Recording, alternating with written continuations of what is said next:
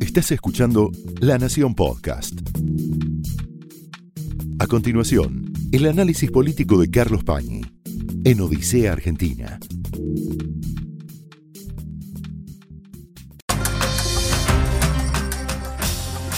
Muy buenas noches, bienvenidos a Odisea.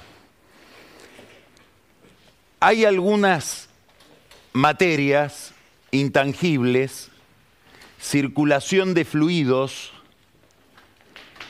flujos, que no están en el centro de nuestra visión todo el tiempo, de los cuales no tenemos demasiada conciencia, pero rigen el comportamiento de la economía y de nuestra vida cotidiana, de nuestra vida material. La Argentina está teniendo un problema con uno de esos flujos, es el flujo de gas. Y alrededor de este problema se planteó una trama absurda de inconvenientes para construir un gasoducto.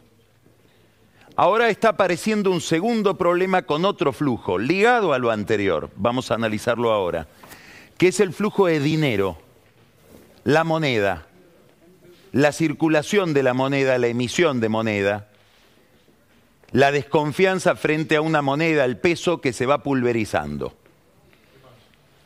El gobierno inauguró el 21 de abril, con pompa y circunstancia, un gasoducto al que lo llamó Néstor Kirchner.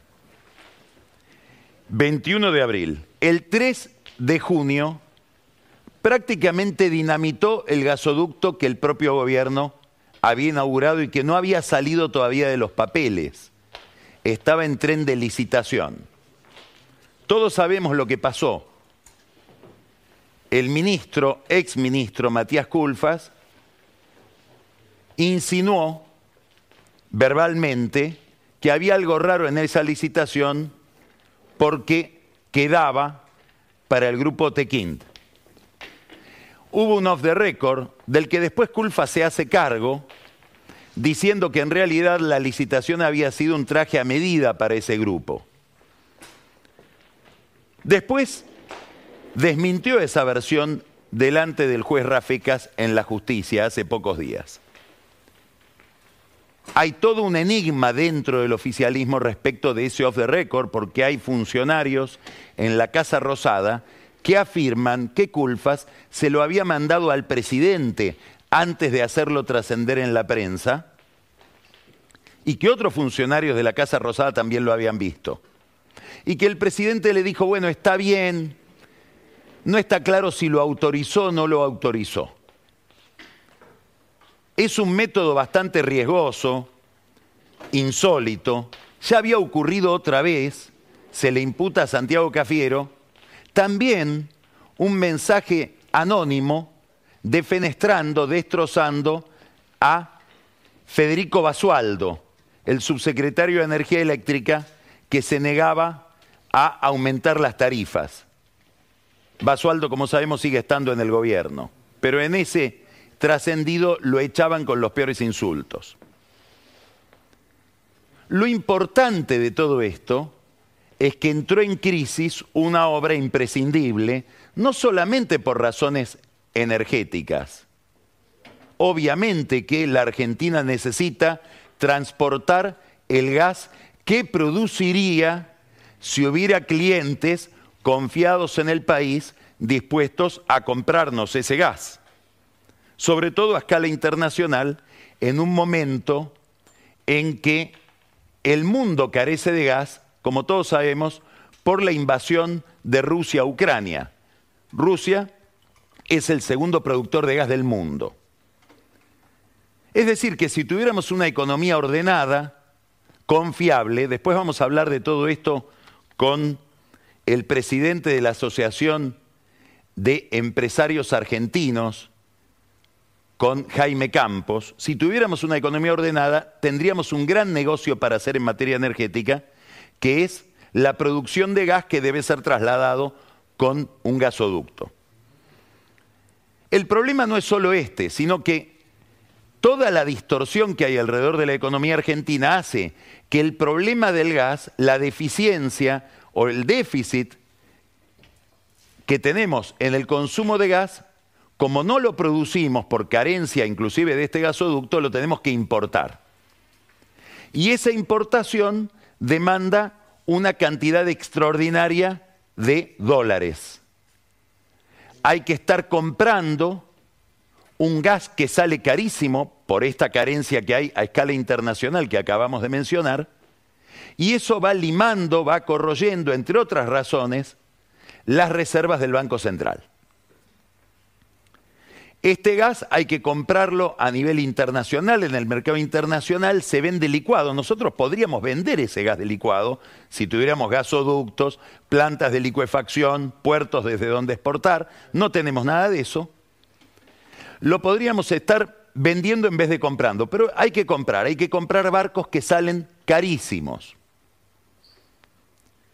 Y acá vino el problema de la semana que pasó, es un problema técnico delicadísimo que nos introduce en una crisis financiera, que introduce sobre todo al Estado en una crisis financiera que nos afecta a todos porque determina mayores niveles de inflación. ¿Qué es lo que pasó? Hay que comprar ese gas y la empresa Enarsa, el jueves de la semana pasada, para poder comprar el gas de ese barco, hay una versión borrosa, no segura, diciendo que la empresa Enarsa le pidió al Ministerio de Economía fondos para comprar ese gas trasladado en barco, licuado, no los consiguió entonces Enarsa, que es una empresa del Estado, es decir, depende al final de cuentas de Alberto Fernández, y si consideramos que toda el área energética depende de Martín Guzmán, depende de Martín Guzmán, fue a un fondo de inversión que administra el Banco Nación, el fondo Carlos Pellegrini, se deshizo de títulos públicos, de bonos del Estado en pesos que tenía esa empresa para poder conseguir los pesos que le permitieran al mismo tiempo comprar los dólares para hacerse del gas necesario para que, entre otras cosas, generar energía eléctrica. Eso provocó una corrida, ¿por qué? Porque muchos inversores que tienen sus ahorros puestos en fondos comunes de inversión, en, en, pesos, en títulos cifrados en peso, que ajustan por inflación, dijeron, acá alguien se dio cuenta de que pasa algo raro, vayámonos todos. Y empieza una corrida ya no contra el peso, sino contra los bonos cifrados en peso. Algo que se venía viendo venir. ¿Por qué? Porque se veía que el nivel de emisión del Banco Central para financiar al Tesoro, que es absorbido después emitiendo títulos en pesos, era tan grande que ya en algún momento el mercado Básicamente los bancos, los fondos de inversión no le iban a prestar al Estado sus pesos a cambio de títulos. ¿Por qué? Por miedo a que el gobierno no pague esos pesos. Fíjense lo que pasó ese jueves. ¿Esto qué es? Esto es un gráfico, no importa si lo vemos con toda claridad, importa el dibujo general.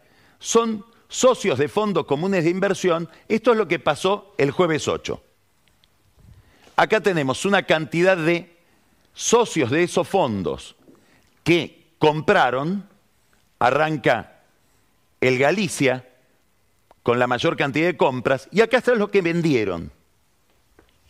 Y fíjense este último. Ahí tenemos el fondo Carlos Pellegrini. Esta es la venta de bonos del Estado de Narsa que vende sus propios bonos y genera una corriente de percepción y de expectativa de que a este gobierno no hay que prestarle más. El propio gobierno. Si el mismo gobierno que quiere hacer un gasoducto y le dinamita, es el mismo gobierno que va al mercado a pedir pesos para financiarse o para esterilizar el dinero que por vía de emisión le da al Banco Central y es el mismo gobierno que le indica al mercado no hay que prestarle más a este gobierno que no somos nosotros mismos. Ser un gobierno suicida, con niveles de incompetencia pocas veces vistos. El lunes pasado, acá en Odisea, estuvo Alfonso Pratgay y desarrolló un razonamiento que adelanta todo esto. Él dice, hay una teoría que es una teoría de Stiglitz, el maestro de Guzmán, y de Guzmán, el ministro de Economía, según la cual la única deuda que debe preocupar es la deuda en dólares. Repiten que la deuda en pesos es intrascendente, en alguna medida porque la pueden pagar con emisión. O, sostenía Pradgay, al decir que es intrascendente y que no hay prácticamente que contabilizarla ni afligirse por ella, manda una señal subliminal, tácita, de que esa deuda en el fondo tal vez no la voy a pagar. Llegamos a este punto mucho más rápido de lo que preveía posiblemente Pratgay y otros economistas la semana pasada. Y llegamos porque el propio gobierno repudió sus propios títulos, tuvo que salir a deshacerlos, claro, para comprar los pesos que le permitirían comprar los dólares para comprar el gas, pero el mercado no sabe eso, el mercado ve que hay un actor que se desprende masivamente de 9 mil millones de pesos en títulos. No hay nadie coordinando la situación financiera, el valor de los bonos, el comportamiento del mercado de bonos con las necesidades de compra de dólares para comprar gas. Evidentemente no hay nadie que pueda prestarle atención a los dos temas dentro del propio gobierno, es decir, un problema de incoordinación muy llamativo. Hay que aclarar que esto le pega en el corazón a la política económica de Guzmán, un comportamiento de una empresa que está bajo el área de Guzmán, que es energía. El, el mercado entonces empieza a sospechar que el Estado no va a pagar la deuda en pesos. Claro, ¿qué tendría que hacer el Estado para convencer al mercado de que la va a pagar? Podría subir la tasa, hacer más atractivos esos bonos, claro, pero si sube la tasa, empieza a generar una bola de nieve que ya está generada, por la cual para después pagar esos intereses de una tasa más alta tiene que emitir más no la sube. Como no la sube, vamos a ver qué pasa en esta semana. Esta semana el gobierno va finalmente a hacer algo que se comprometió a hacer hace bastante tiempo con el Fondo Monetario Internacional, que es emitir el presupuesto por vía de un DNU. Ahí aparecería dentro del entramado financiero del presupuesto la presunción de que va a haber una suba de tasas. Si no sube la tasa, claro, ¿quién le va a prestar le va a seguir prestando al gobierno con una tasa que es menor que la inflación para perder plata. Es decir, el gobierno está en una encerrona en la deuda en pesos, está en una encerrona para financiar el déficit. Esto lleva a un problema muy delicado. ¿Por qué? Porque cada vez que el gobierno dice, voy a pagar la deuda, aquel que tiene pesos, dice, entonces va a emitir más y los pesos que tengo van a valer menos. Y los bonos en pesos también van a valer menos, porque probablemente no los van a poder pagar, dada la emisión que van a tener que hacer. Entonces, ¿qué tenemos? Mire esto. Esto es del 31 de mayo, 1 de junio, hasta 10 de junio, el viernes. ¿Qué es esto? Estos son los fondos comunes de inversión que se van, van comprando o deshaciéndose de bonos en pesos. Empiezan a repudiar la posibilidad de financiarlo a Guzmán en pesos. En dólares no se puede financiar porque la negociación de la deuda privada que hizo el año pasado es tan, ha sido tan mala que pagaría una tasa de interés exorbitante. Y mire lo que pasa acá, el 9 de junio. 32 mil millones de pesos, de los cuales se desprenden los inversores, y el 10 de junio 28 mil, fíjese la fuga que hay de los bonos en pesos. Quiere decir que el gobierno empieza a tener un problema enorme con la deuda pública en moneda corriente, en pesos. Un gobierno que se había propuesto restablecer la confianza en el peso y generar un mercado de deuda en pesos.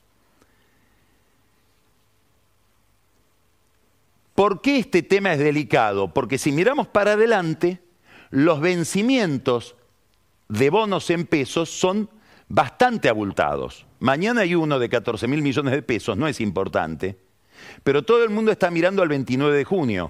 Mire esto. Esto es lo que vence en junio.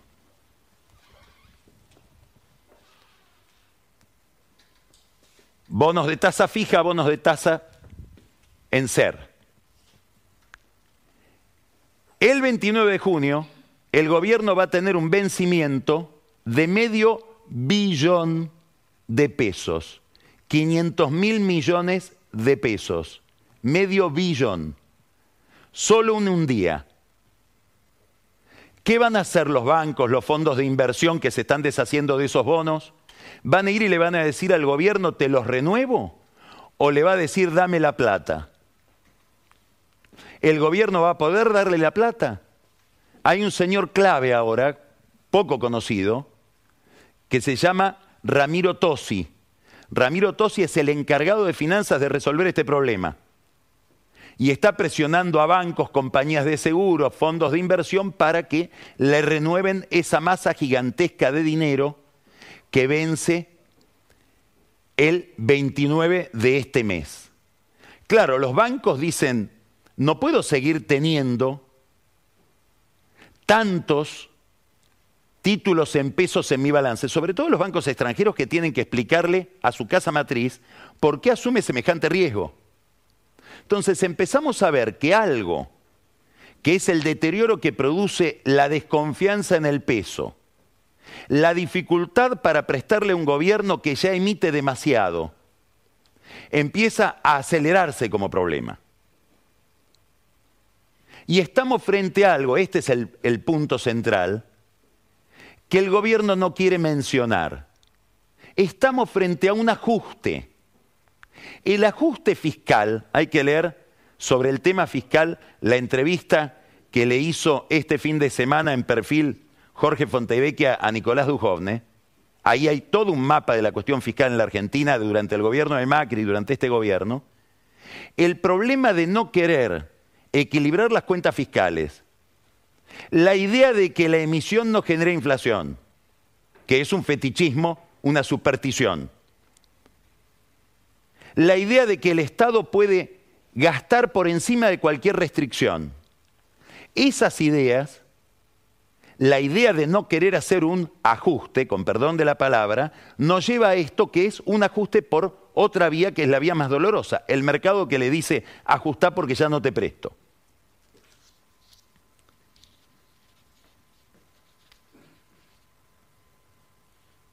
Es decir, que el ajuste que no hace la política, el ajuste que no hacen los funcionarios, porque tienen miedo de hacerlo, tienen miedo de pagar costos políticos, lo hace en el fondo el mercado, la inflación, y empieza a haber un temor, que es que ante un gobierno que dice no reestructuro la deuda, pero la voy a pagar igual, bueno, hoy hay un tuit dramático, Chesterton decía que la, la, exageración es el microscopio de los hechos, que la exageración nos permite ver más hechos complejos o hechos de detalle.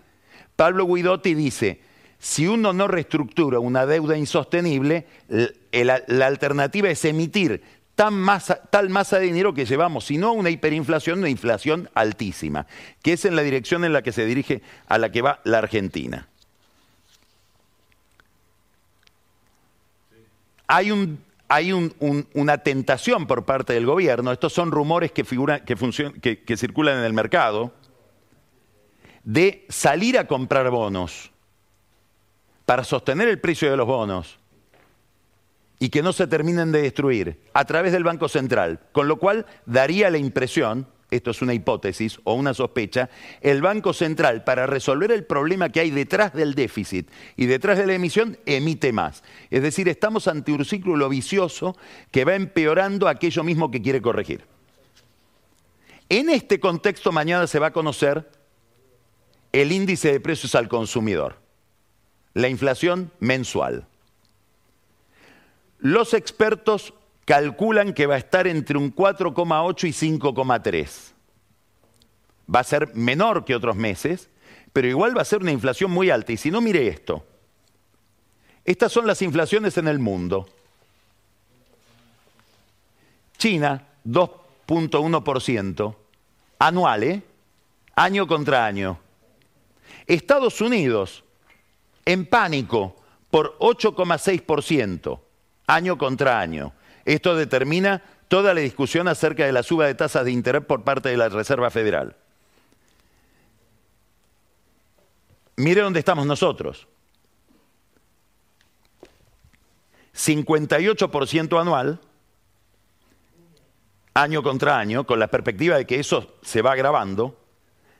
Solo nos supera Turquía, que siempre va de la mano de la Argentina en los problemas macroeconómicos. También nos pasó lo mismo con el fenómeno de déficit de cuenta corriente que desató la crisis de abril del 2018, que se llevó puesto a la larga el gobierno de Macri, también íbamos de la mano con Turquía, 73,5 y 222% Venezuela, que está achicando su inflación por la vía también de un ajuste de mercado como el que estamos viendo en la Argentina. Ahora, ¿cuál es el, entre las muchas derivaciones de este problema,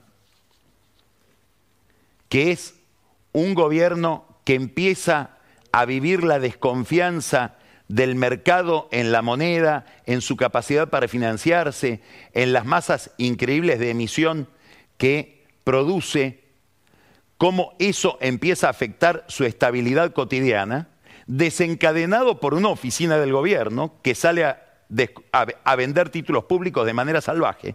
Todo esto empieza a producir una estética, por decirlo de algún modo, política muy desagradable para el propio gobierno. ¿Por qué? Porque empieza a haber una sociedad de dos velocidades. La sociedad salarial, que puede provisoriamente, por un tiempo, correrle a la inflación con las paritarias, aquel que está dentro de un convenio laboral en blanco. Todo el mundo de la producción, que en alguna medida muchos sectores productivos están muy dinámicos. ¿Por qué? Porque la gente recibe plata y la quiere gastar pronto. Entonces eso genera actividad. Los precios internacionales que impactan el negocio agropecuario también están generando actividad y hay una especie de ebullición. En toda la Argentina, lo voy a simplificar muchísimo, muchísimo, eh, eh, brutalmente, aclaro que estoy diciendo algo que en parte es mentira, es solo una simplificación, toda la Argentina que vota a la oposición. En cambio, la Argentina que uno supone es la base electoral y política de este gobierno, a la que el gobierno pretende representar, que son los más vulnerables, los que no tienen un salario en blanco y no están incluidos dentro del sistema laboral como para seguir la inflación con alguna solvencia, esos son los que peor la están pasando. Entonces empieza este problema de la inflación a generar un nivel de pobreza y de angustia entre los que menos tienen, los que no tienen trabajo, los que tienen un trabajo informal, que por supuesto no pueden correr a la inflación como la corre el asalariado con paritarias que van potenciando el mismo fenómeno de la inflación, esos vulnerables, esos sumergidos, empiezan a manifestarse a través de movimientos sociales. Y tenemos, en parte, genuinamente, una movilización sobre la ciudad de Buenos Aires, sobre el gobierno, cada vez más frecuente por parte de esos movimientos sociales, opositores y oficialistas. ¿Por qué? La primera pregunta, porque la gente la está pasando mal aquellos que están fuera del sistema o que están en el borde del sistema. No se olvide que venimos de una pandemia que arrojó a la pobreza desde la clase media baja a la clase baja por lo menos dos millones y medio de personas. Entonces, los sectores informales empiezan a tener una situación cada vez más ajustada y se manifiestan. ¿Y qué piden? Más planes. Los piden sus representantes, que son los piqueteros, líderes de movimientos sociales, etc. Piden más planes en una etapa en la cual el gobierno ha multiplicado los planes de manera increíble. Si vamos al plan que reciben las cooperativas, que son las que más ligadas están a este universo opositor y también oficialista de los movimientos sociales. Cuando digo oficialista digo el movimiento Evita de Pérsico y el chino Navarro. Cuando digo oficialista digo barrios de pie, digamos una cantidad de organizaciones ligadas al kirchnerismo y a Alberto Fernández sobre todo, inclusive más que a Cristina Kirchner. Esos planes que son destinados a cooperativas pasaron de 750.000 a 1.300.000 en lo que va del gobierno de Alberto Fernández. Dos dos años y pico. Cristina Kirchner los había dejado en 250 mil.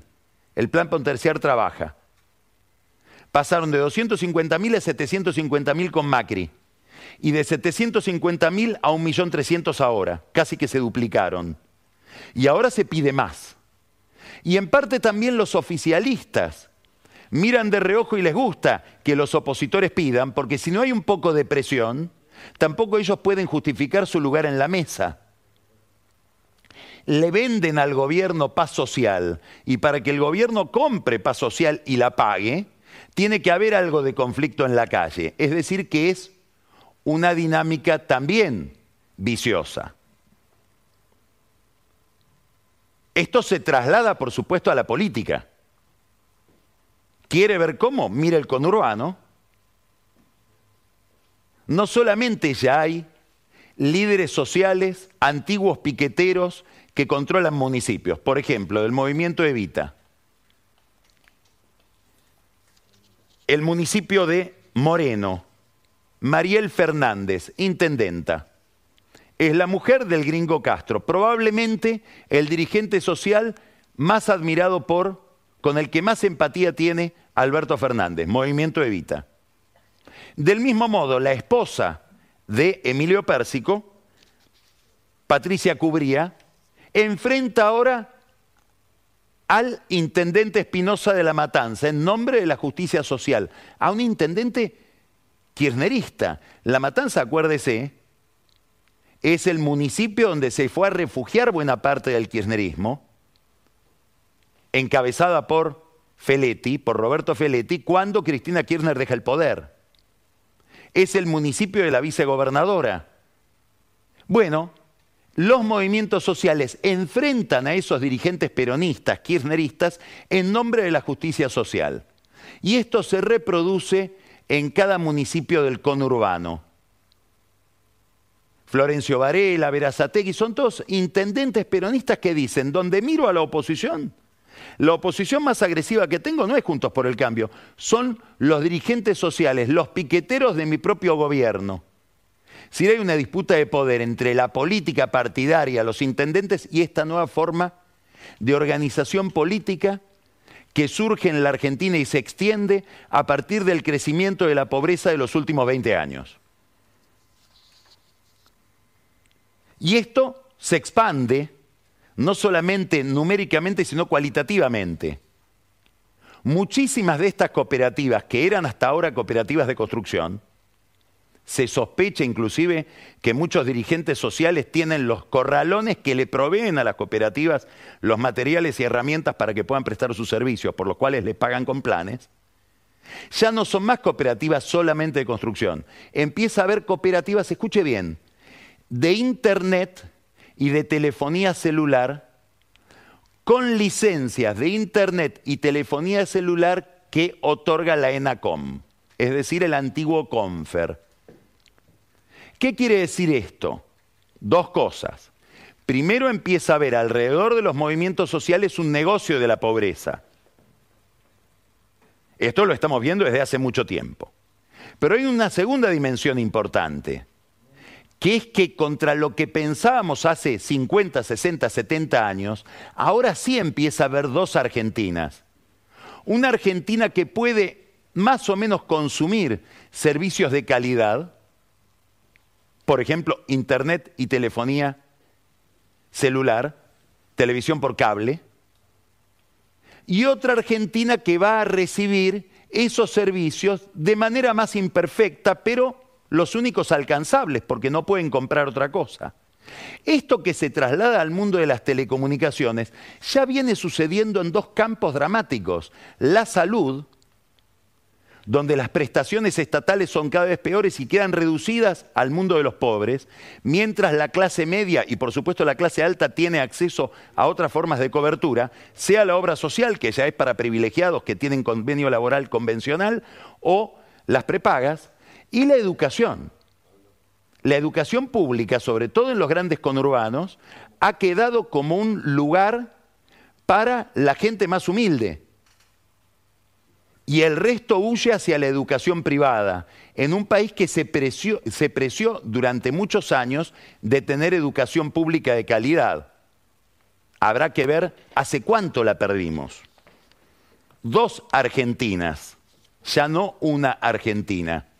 Un país que se va pareciendo mucho más a otros países latinoamericanos que quieren dejar de ser eso y han tenido procesos económicos más virtuosos capaces de crear una clase media. Acá la destruimos a esa clase media que teníamos. Vamos en el sentido contrario de otras sociedades.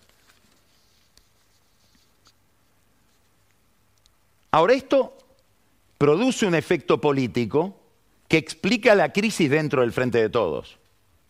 Por esto que decía, y el otro día me lo señalaba un dirigente radical, me dice, es sorprendente cómo Tal vez por primera vez, el peronismo tiene desalineada su política económica con sus necesidades electorales y con su representación política.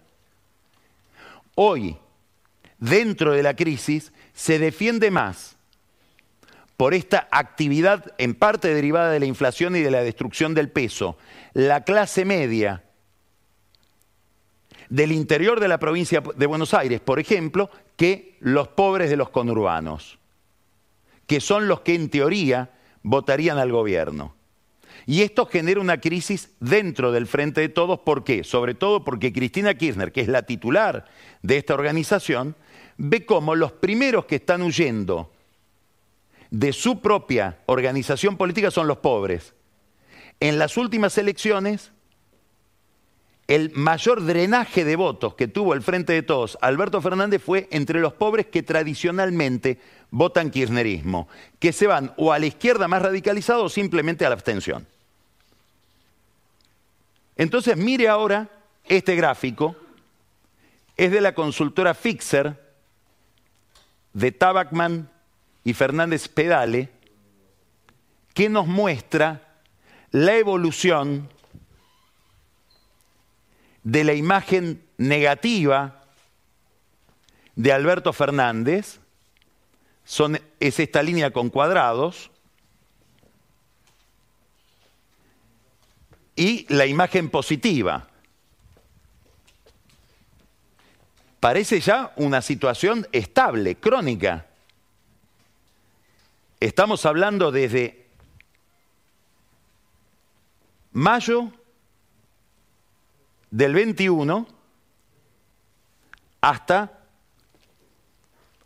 mayo del 22, fíjense en qué nivel está la imagen negativa de Alberto Fernández. Está estable, con un pico de 67% en octubre del 21, las elecciones, y ahora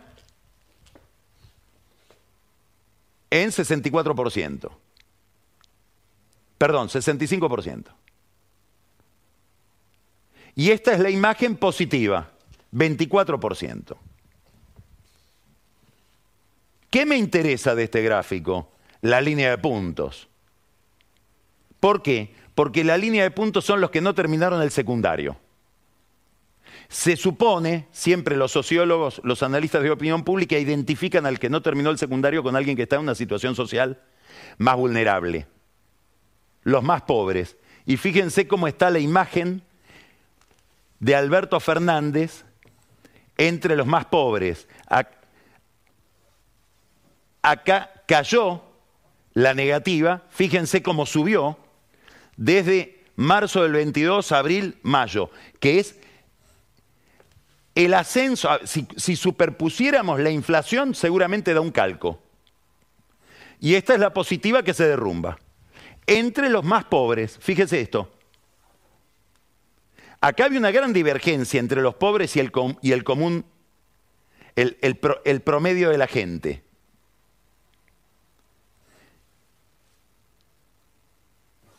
No solamente convergen, sino que empeora. Está peor Alberto Fernández entre la gente más humilde, entre los que tienen más dificultades, que entre los sectores que teóricamente no lo votarían.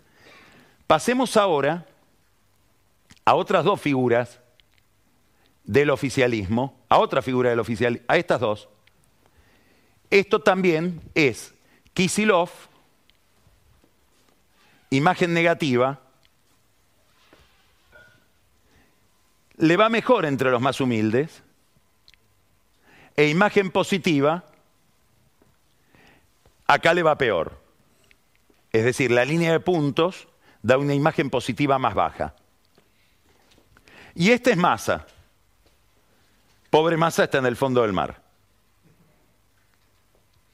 Es decir, en niveles de negatividad muy importantes y también estables. Esto es lo que lo lleva a Massa a pensar que si él lograra ser ministro de Economía y desde el Ministerio de Economía, con un equipo nuevo, más serio, dar un golpe de timón, podría salir de esta situación y convertirse en el hombre que pudo rescatar al gobierno del el problema central que es la alta inflación. Claro, a medida que pasan los días y la cosa se va complicando, como se está complicando en el mercado de bonos en pesos, que expresa todo el problema del peso, esa expectativa de masa debe ser una expectativa eh, menos, menos eh, eh, vibrante. Y por otra parte, le sale ahora a Massa un competidor en ese campo, Daniel Jolie, que viene al Ministerio de Producción y lo vamos a ver como es él, campaña, campaña, campaña, foto, foto, foto, pyme, pyme, pyme. De acá hasta las elecciones del año que viene, porque él también quiere ser el que le ofrezca a Cristina Kirchner la posibilidad de un rescate que Alberto Fernández no le puede ofrecer. Ahora vamos a ver cómo está Cristina, y acá está la novedad. Esta es la imagen negativa de Cristina, que siempre salta. Pero fíjense la imagen negativa entre los más pobres. Miren la divergencia que había acá y miren lo que pasó acá. Este es el promedio de la encuesta. Y esta es la situación de Cristina, de la imagen negativa de Cristina Kirchner frente a los que no terminaron el secundario. Superaron al promedio de la encuesta. Quiere decir que le está yendo peor entre los pobres. Este es el drama del frente de todos y es el drama de su liderazgo. Y acá lo mismo. Cae la imagen positiva más entre los pobres que entre el promedio de la sociedad encuestada por esta encuestadora Fixer. Y esto tiene una razón de ser en el sentido común. Es bastante lógico que esté pasando esto. ¿Por qué? y porque la inflación está haciendo estragos entre los que menos tienen. Produce las movilizaciones y si ustedes quieren también justifican el negocio de los que viven de, las movilizaciones, las dos cosas.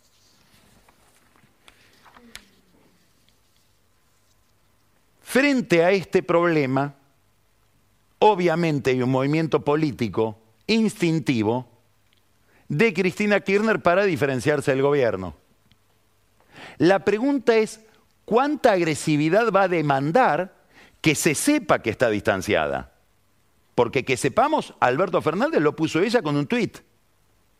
Un sábado a las 10 de la mañana. ¿Cuántos gestos de discordia con Alberto Fernández tendrá que hacer para que esta gente que se le está alejando diga, no, ella no tiene nada que ver con el drama que vivo, que es que empieza a ser insoportable la vida de los que tienen que tomar el transporte público, de los que viven con un plan o haciendo changas. Hay quienes suponen, hay quienes suponen que ella está pensando en una interna con un candidato, podría ser Guado de Pedro, que enfrente a Alberto Fernández o que enfrente a otro candidato moderado, ya sacándolo a Alberto Fernández de la cancha. ¿Quién puede ser ese candidato? Bueno, Jolie sueña ser él, Massa también, Capitanich. ¿Alcanza con una paso, alcanza con una interna para diferenciarse o el, el camino que está tomando la economía va a llevar a una ruptura? Siempre y cuando no se produzca con esta velocidad que adquirieron las finanzas la semana pasada, con este problema de los bonos, no se produzca lo que ella cree, que es que va a haber un colapso antes del 23. Y esto lo piensan muchos economistas, pero también Cristina Kirchner. Y en esto, curiosamente, Cristina Kirchner coincide con Mauricio Macri. Los dos tienen un pronóstico muy sombrío sobre el tránsito desde ahora a las elecciones. En este contexto, los primeros que toman distancia son los sindicalistas. Mire si no lo que está haciendo, por ejemplo, Luis Barrio Nuevo. Empieza a armar una organización de sindicatos para separarse del gobierno y pensar en un candidato propio para las elecciones del año que viene.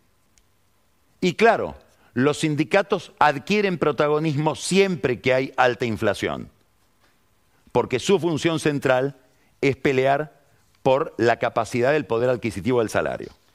En medio de este problema tan complejo que el gobierno no logra resolver, con fechas dramáticas hacia adelante, como este 29 de junio en que vence medio billón de pesos de las cuentas públicas, el presidente se postula internacionalmente como reformador del mundo y da clases sobre cómo deben ser las relaciones internacionales y las relaciones de los países fuera del país, que es lo que fue a hacer a la cumbre de las Américas. Es curiosísimo cómo razona Alberto Fernández estos temas. Es verdaderamente llamativo. Dio una entrevista a Nacho Girón en la cadena CNN en español, donde justificó por qué él se convirtió en la cumbre de las Américas en el vocero de los que no estaban invitados por sus violaciones a los derechos humanos. Nicaragua, Venezuela y Cuba dijo que en Venezuela había una mejora en materia de derechos humanos que no sabemos dónde la vio. Lo que hubo en Venezuela es un cambio en el Tribunal Superior de Justicia, que iba a ser una renovación pretendida por Maduro que no pudo hacer, porque Maduro también tiene su Cristina Kirchner que no lo deja moverse, que es Diosdado Cabello. Y de un mal tribunal de justicia se pasó a otro mal tribunal de justicia. O sea que los venezolanos tienen que seguir esperando poca justicia. Y en materia de derechos humanos sigue habiendo, no hubo cambio, 200 presos políticos para empezar a hablar y una investigación por graves violaciones a los derechos humanos que se sigue en la Fiscalía Internacional del Tribunal Penal Internacional de La Haya. De eso parece que Alberto Fernández no está enterado.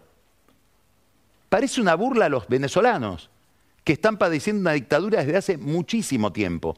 Casi parece una dictadura crónica a la que ahora se le agregó un ajuste salvaje de mercado. Alberto Fernández escuda hablando de Michelle Bachelet, que acaba de ser defenestrada por un informe sobre China donde también ignora Bachelet las violaciones a los derechos humanos en regiones enteras de China donde hay prácticamente campos de concentración.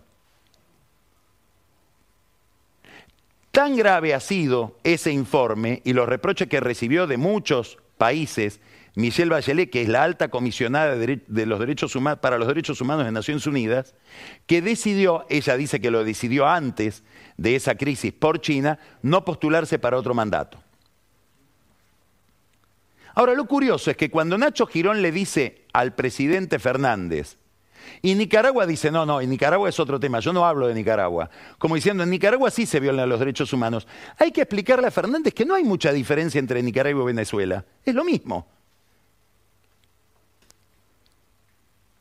Ahora todo agravado en términos diplomáticos, probablemente no de seguridad, porque aparecen las vinculaciones obvias entre el régimen chavista y el régimen iraní. Tanto que Maduro le agradeció los servicios prestados en Los Ángeles a Alberto Fernández desde Teherán. El avión que llegó a Buenos Aires con bandera venezolana, pero avión iraní, es obviamente un botón de muestra. Ahora, lo más interesante de todo es cuando el periodista le pregunta a Alberto Fernández por Cuba. Y él contesta esto. ¿Y en Cuba, por ejemplo, hay también un gobierno democrático? En Cuba hay un pueblo digno que sobrevive a 60 años de bloqueo. De verdad, ser una isla caribeña, abandonada por gran parte del mundo, por un bloqueo impuesto en la plena Guerra Fría, eh, en verdad es que debo, yo debo decir que es admirable que ese pueblo haya sobrevivido. Pero de esa manera está esquivando la definición sobre su calidad institucional. Lo que estoy diciendo es que es muy difícil pedirle eso a un país sometido a semejante cosa. Y el caso es de... muy fácil hablar de calidad institucional este, comiendo todos los días, ¿eh? Y es muy difícil hablar de calidad institucional cuando uno lo segregan y lo olvidan en el medio del Mar Caribe. O sea que los dictadores cubanos tienen derecho a su dictadura porque y a no ofrecerle a su pueblo calidad institucional porque hay un bloqueo que tampoco es un bloqueo, es un embargo es una idea extraordinariamente, eh, muy sorprendente, la idea de que pobreza equivale a tolerar una dictadura, porque es lo que está diciendo. Acaba de admitir que no hay calidad institucional por no decir que hay una dictadura en Cuba.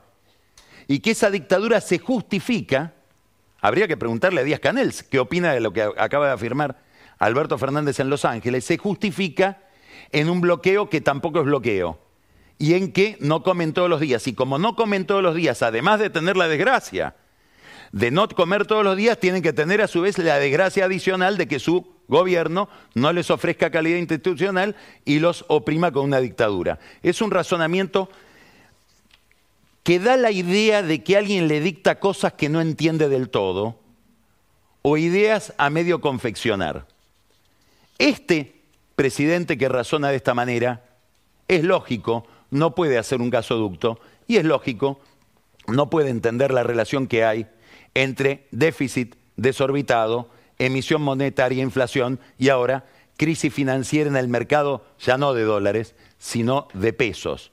Obviamente que también se traslada al mercado de dólares porque con un peso más deteriorado los argentinos huyen hacia el dólar y hoy la brecha llega a cifras récord, con todas las distorsiones que significa un mercado paralelo de cambios cada vez más divergente del dólar oficial que sigue muy atrasado a pesar de lo que Fernández y Guzmán le ofrecieron al fondo.